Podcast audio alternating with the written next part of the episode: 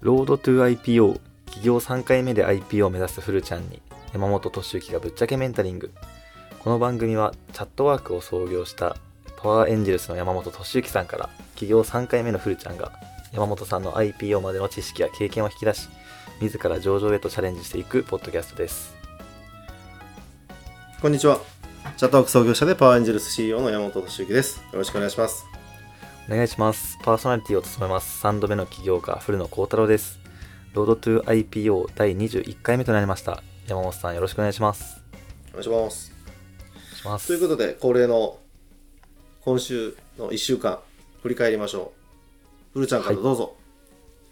そうですね。僕の今週1週間は結構今新しい事業を自分でやろうとしていてそこの、まあ、ホームページ作りと営業仕様作りとちょっと営業活動を結構がっつり始めたっていうところで、まあ、その営業の中でイベントちょ最近フォースタートアップスという会社がやってるなんかいろんな経営者とかが来るイベントがあってそこで、まあ、主に不動産の会社と製造業の会社の人と話すことができてでたまたま製造業の人がちょっと興味を持っていただいて一回じゃあちょっとまた1週間後ぐらいに商談みたいな形でしようかっていうところを言っていただいたので、まあ、またそこに向けてその会社に向けて営業資料を今作って準備してるっていうところですなるほど。じゃあ、いよいよね、法人化に向けて進めてるという、素晴らしい。はいどんどんそうですねどんどん進めていきましょう。はいそうです案件取りながらしっかり会社も登記できるように頑張っていきます逆に山本さんはどんな1週間でしたか？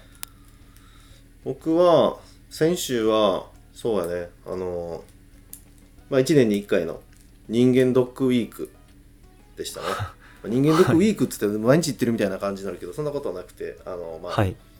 でもあの会員制の人間ドックでめちゃくちゃもうあのチェックしまくってくれるわけ、はいはいはい。で対応もめちゃくちゃいいしはい。もう3年ぐらいそこ通ってんねんけどあのすごいなんていうのかなそこの人間ドック行ったら他のもう病院で人なんか検査とかもう嫌みたいな。たまにそこでべ病院でできない眼科のなんかねチェックとかはどっか違うところ病院行くんやけどやっぱ病へ他の病院はもうなんかもう二度と行きたくないっていうぐらい対応が良くて。はいはいはい。でそこの人間ドック普通なんか人間ドックってあんまりなんか嫌やん。うん確かに。検査とか採血とかなんかねなんか胃カメラとかみたいな。嫌やけど、そこのクリニックはなんか一応コンセプトにもなってるけどはい。行きたくなる人間ドックみたいな。僕もなんかねそこにはねなんか行きたくなるんよね。不思議でしょ。あそれ確かに。な何が具体的にいいとかあるんですか？その痛みがないとか。いや痛みないことはないよね。採血が刺されるからね、はい。でもなんか本当に医者から看護婦看護師さんからめちゃくちゃホテルみたいな対応してくれるからすごいよくて、うん、で2日目はあの大腸検査みたいなとか胃カメラとか。その時はあの、はいはい鎮静剤打ってあの意識なくなるんやけどそれそんなんやったことある、い。や僕は全くないですね。入院とかほぼない？です。はい。い、やあの胃カメラとか普通上ってなるやんかそんなはいはい。意識あったら、でもあのこう点滴打ちながらそこにこう薬剤をピッてこう入れたらはいはい。もう一瞬で落ちるわけ。落ちてで1時間後ぐらいにはい。検査終わりましたよ起きてください山本さんみたいな。でそれがめちゃくちゃ、まあ、すごいっていうか、どはいはい。んだけ抗っても、まあ、基本3秒か5秒ぐらいで落ちる。すごい。すごいよあの鎮静剤って。えそれ気絶するってことですか？気絶する。全く意識ない。すげえ。で僕今回めっちゃ頑張って10秒まで数えれた。あそれでも毎回10秒数えるんよ。それでも10秒、はいはい。普通はもう5秒ぐらいで。で気づいたら「はい終わりましたよ」はい胃カメラと大腸大腸がお尻から、ね、検査されるわけやけど嫌やんか普通。はいはい間違いないです。全く何のあれもなく。へえ。でパンパンって起こされたらもうめっちゃぼーっとしてるわけ。はいはいはい。寝起きよりもっとひどいぐらいで。だから運転にその日はできないんやけどね。へえ。うん。大変ですね。いやあの鎮静あの鎮静剤なんかねちょっとちょあとな何十年後かに死ぬ頃になったら、僕鎮静剤でそのまま目覚めない目覚め目覚めえ目覚めないままはい。死にたいなと思う、そしたら痛みもなくさーってこう気づいたら天国みたいなそんな感じで死にたいなっては思ってる、まあ安楽死は日本ねできないから。はいはい確かに。海外でやらなあかんなとか思ってるけど。おお確かに。そんないいもんなんですねいいよ鎮静剤売ってみ。いやでも確かに。そうっすね。一回気絶とか僕したことないんで。なんか経験としては 良さそうだなと思いました。はい。以上です。はい。ありがとうございます。じゃあ本題の方に今から入っていきたいと思います。今回はまあお便りというよりかはなんか僕の友達が結構ポッドキャストでこれ取り上げてほしいっていう、まあ、口頭ベースで言われたことを取り上げてみようと思いますで今回の内容が専門性がない自分がどうやって起業起業したらいいのかっていうところ。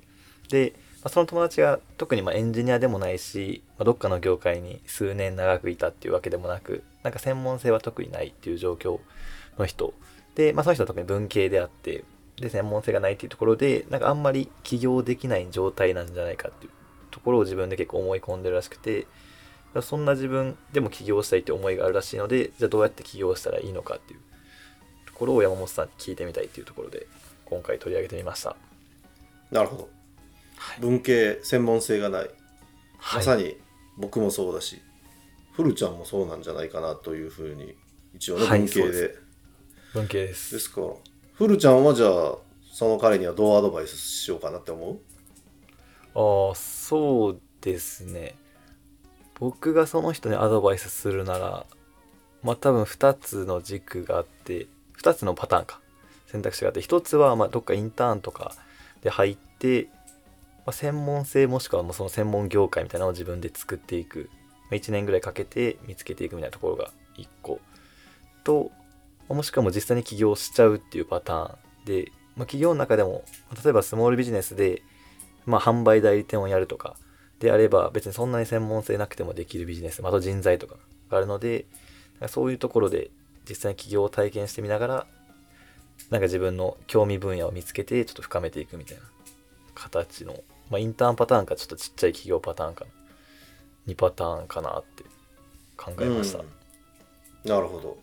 はい。いやどっちもいいと思うけどね、うん、あ本当ですか。どっちもいいと思いますよだからそれで今日は終わりましょうか。えっとめちゃくちゃ早い。いやまあはい。なんだろうね。そのまあ僕の考える、まあ、文系じゃあ起業どうなのみたいな。いやいやいやいや、はい。全然できるっしょってやっぱ思うしね。はいはいはい。まあだから、まあ、僕も高校生からねビジネスって専門性何もないしみたいなところから始まってますけど、はい。やっぱりそうやね。あのうん。ビジネスをまずは始めてみたらいいんじゃないかなと思いながら。まださっき言って古ちゃんが言ったインターンと、まあ、何かやってみるっていう販売のやつ。同時にやってもいいと思うしね。インターンしながらやってみるとか。ああ確かに。同時並行で。そうね。うん、そうすると余計このインターンにもこうあどういうふうにえーこの会社が経営やってんやろうってまた違った視点でもこうインターンで学びが深くなるかもしれない。だからもう本当、まあ高校生ねユニコーン企業部っていうのに高校生に起業支援していて、えー彼女ら彼らにどうやってビジネスさせたらいいかなっていうのを、まあ、1年以上ずっとユニコーン企業部やりながら考えたりいろいろやらせたりして、えー、とるところにヒントがあるかもしれないけど、うん。はいはいはいはいまずはユニコーン企業部の高校生たち言うと何の専門性もないし基本みんな文系ですと。はいはい間違いない。いう子たちに、えーさせてるのははい。あのまずはまあ一番ライトなところで言うと、まあ、メルカリとかで物をこうか、ねうん。売売ったりなんか自分の持ってるものを売ってみたりみたいな、そういうビジネス体験からあのお金を稼ぐっていうところをでしっかりそれをカスタマーサポートして発送するみたいな一連のプロセスをやってみるみたいな、あのことからやっていきつつで、えーまあ、専門性ないけれども専門性をある意味つけていくという意味ではそのノーコードを学ぶっていうのを、お興味ある人にえーやらせてる、まあ、男性が多いけれどもあの、はいはいはい。専門学校のえー校長と仲良くなって数十万円するノーコードの講座が無料で高校生には見てもらっていいですよっていう特典をゲットしてるんで高校生たちにそれをね見てもらってノーコード勉強してもらってでそれでアプリを作ってみる。でその専門学校からあの開発受託受けたやつを下請けで、えーやってみる。そしたら自分で受託まず受け入れなくてもあのアプリで、えー開発してマネタイズするっていうそのビジネスの体験ができつつはいはい。でノーコードをねやり続けたら自分でアプリ作れるようになるんで何かこんなアプリアイディア思いついたやってみようと思った時にこう作れたりするからそれでこう自分でアプリ作ってとかホームページ作ってビジネス始めてみますとかねできるしで女の子に多いのは、あの SNS 運用代行事業。うんはいはいはい。で Z 世代向けの SNS 運用代行、まあ、まさに自分たちみたいな世代の子たちに、まあ、企業は採用に困ってるからあの私たちが自分たちの同年同級生にアプローチするように SNS 運用代行しますよってやることで、まあ、そっちの SNS のねそっちもマーケティングとかの実践の学びになったりするんで、えー自分で何かビジネス始めた時にその SNS のスキルがあれば宣伝マーケティングができるようになるっていうところから、まあ、高校生たちは始めましょうという感じでやってるんで、まあ、そうはいはい。いうビジネス的なところをやれるところからこう始めつつ、さっきの専門性的なところで言うとインターンであったりあとはその専門性を持ってる人と組む、はいはいはい。うん、自分はあのもうめちゃくちゃやる気ともう時間も今使えるしありますと。で、まあ、僕ら世代とか上以上40代以上とかなってきたらいろんなその専門性経験人脈とか持ってるけど新規で一から立ち上げるのは、うん。まあ、今の事業もあるしきついみたいな、はいはいそういうはい人と組んでそういう人に取締役とかで入ってもらったりしてでそれでこうその業界、ね、例えば実際成功してる例で言うと、はい。大学生3年生ぐらいの時から21歳ぐらいに僕が出資した子がいるんだけど、そのはい。はい彼は旅行業界でビジネスをやりたかったけどはい。もちろん旅行業界に何のつてもありません。ででも旅行業界でやっていきたい、そうなった時に、えー組んだ相手が起業家のシェアハウスで同じ、えー建物に住んでた旅はい。行業界で上場直前まで行ったけどリーマンショックでダメになった人がいて。へえでその人があのはいもう一回一から自分でやって上場はしんどいけど君がやるんやったら僕の今までの経験人脈全部注ぎ込むよって言ってあの、組んでそしたらいきなりもうすごいあの言ったらね旅行業界のパイプができてで業界のね、いろんな事情とかもその人は全部知ってるから、はいであとははい動く動くだけその彼は。みたいな感じであと何年かで上場まで今見えてきているっていうパターンもあるんで。だからあのこういう言葉があってはい。意図があれば方法は無限大。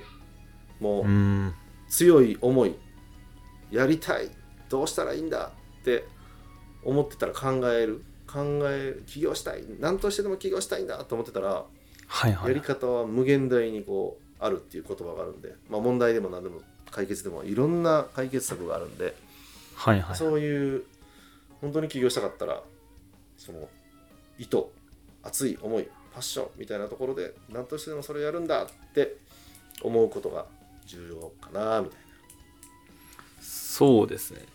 確かに。それで言うとこの人質問してくれた人はなんかそもそも確かに起業のところでなんか若干悩んでるからまずそもそも起業したいのかで悩んでるからこそなんか多分専門性がないからどうしようみたいな。あ結構ちっちゃなことまあちっちゃなことかわかんないですけどで悩んでて行動に移せてないっていうのもありそうなので確かに。そもそもどれぐらいの熱量を持てるかみたいなのもあるだから気がします。起業したい人はもう知っちゃってるからね。うん。会社にはしてなかったとしても、はい。まず今日今夜からメルカリで何か販売するでもいいし。はいはい企業についてネットで調べるでもいいし。はい。まずだから考えるよりやっちゃうが正解かな企業に関しては。うん。確かに。まあそうですね。リスクもで専門そんなにないですもん性が足りないんだったらこう専門性持ってる人を連れてくればいいんで。はいはいはい僕これやりたいんですけど一緒なら一緒にやらないみたいな。だってみんはいはいながみんな社長になりたいわけじゃないんで、うん。その技術持ってる人君技術得意だよね俺、はいはい。経営とかマーケティングやるから組もうよ。みたいな。ああやりましょう。みたいな。はいはいはい。巻き込んでいけばいいかなと。うん確かに。確かに。そうですね。周りの人を集めるっていうのも周りの人からそうですね。集めるべき人材を集めるっていうのも確かに専門性を補うっていう点でめっちゃいいなと思いましたさっきの旅行業の話も。なんかめっちゃすごいなと。そうサラリーマンやったら自分がやっぱりすごいスキルを身につけていってはいはい自分で学んで自分で、えーできるようになって昇進していくんだけど、はいはいはい。起業家経営者って自分じゃなくても、ね、武器を揃えていけば自分の力になるんで確かに。そういう考え方に切り替えたらいいかなっていうのとあとは、はあの起業するかしないかの判断基準としてあの社会人だった場合はあの不安が不安と不満がどっちが強いか。不安の方が強い人は、まあ我慢してサラリーマンやった方がいいしはいはい。不満の方が強い。この会社この上司の下でも働いてられるかっていう人の方うん。不満の方が強ければ企業が向いてるっていう、ね、判断基準もあるんで。はいはいはい。その方がどうなんでしょうね。将来どっちなんやろ。俺は不安の方が強いんかな。不満の方が強いんかな。思った時に僕なんかもう圧倒的に不満が強すぎて不安はもちろんゼロではないけどはいはいはい。なんか誰かの言われた通りにやるっていうのはもう考えられへんっていうかいや俺の方がいいかやり方し思いつくしって上司に言いたくなっちゃうもん ああなるほど。めちゃくちゃ起業家向きですねじゃめちゃくちゃやややばい。どこにも勤められない。あああなるほど。確かに。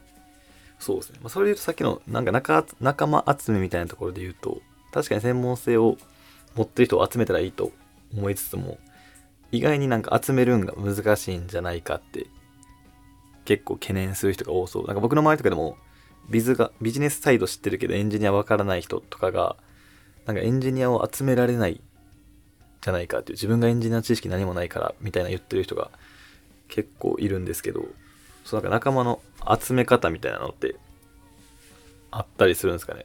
ちょっと質問がちょっとふわっとしますけど。仲間の集め方？もう僕はあの僕のやり方やけどあの、はい。こんなことやっていきたいと思ってんだよねって言ってまあそのね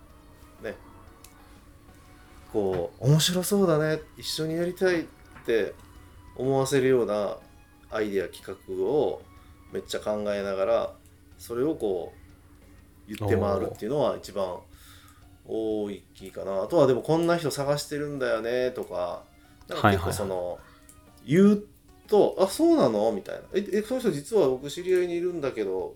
紹介していいかな？とかやっぱ頭の中で考えて自分の中だけで完結してたらまあ本当は助けてくれる人周りにいっぱいいたはずなのにはいはい。助けてくれない、でだって知らないから助けようもないっていう。そんなこと悩んでたんだみたいな感じになるんで、とにかく発信していくっていうのはすごいいいんじゃないかなと思うけどね。確かに。そうですね。まあ僕も結構まあ発信そうですね。僕もなんかどちらかというと大きいことをかまあ、スモールビジネスで始め始めるんですけど、まあ、最終的にはこういうところに行きたいっていうところを発信して今なんかエンジニアの結構優秀な方が入ってくれたのとあとまあ営業をしたい。そうですね。まあなんかフルコミットではないんですけどなんか大学があるのでやってるんですけど、今一緒に顧客の声を聞きながらあここがいいんだってなったら開発を頼んで結構今そこの開発がある程度しっかりできつつあるっていう状況まで来ました。まあ型みたいないいよね。その大学生がいいのはやっぱりねまだ同級生とか同年代はは結婚もしてないし子供もいないしあのなんか友達系からこう巻き込んでいきやすいからあの、うんそそういうだから社会人になってこうね起業しようと思って同年代入れようとしたら必ずねその相手にも家族があったりしてうん。ちょっと給料これでいいかな。えそれじゃやっていけません。みたいな感じにこうなるんで。だから若いうちに僕が起業するのは仲間集めにすごいやりやすくていいかなって思うけどね。そうですね。確かに。やっぱり結構時間もある人も多かったり、まあ、今だと結構エンジニアの人とか優秀な、まあ、ハッカソンとかなんかそういうイベントとかがあって優秀な人が可視化されてるんでなんか僕的にはアプローチしやすい時代だなっていうのは結構思いました。ね本当だからうん。学生時代の間に仲間作っちゃうっていうのがめっちゃいいんちゃうかな。そうですね、うん。僕も。それでエンジニアの人常に声かけなが常に声かけながら、まあ、一人はしっかりコミットしてくれる人が見つかったのでその人と一緒に頑張っていきたいと思ってるっていう感じですね。なるほど。はい。いいね。うんうん。そうですねまあ確かに。まあそれでそうですね仲間集めはまあやっぱりまあ周りに対して発信していくっていう自分の思いとか自分の事業とかをってところがやっぱ大事なところってことですよね。そんな感じかな。でそんな感じですかね。そうですね。じゃあそこをまあ今後まあそもそも一回起業したいのか自分で考えてみてまあもうやってやるぞぐらいの人であればそのような感じで仲間集めしていただければいいんじゃないかなと思います。はい。そろそろここら辺でエンディングの方入っていきます。ロードトゥ IPO 企業3回目で IPO を目指すフルちゃんに山本俊之がぶっちゃけメンタリング。ここまでお聞きいただきありがとうございます。番組への感想は、ハッシュタグ、ロードトゥ IPO でツイートいただけると嬉しいです。ロードトゥ IPO に関してご意見のある方は、概要欄にフルノの X のリンクがございますので、そちらからご連絡お願いいたします。それではまた来週。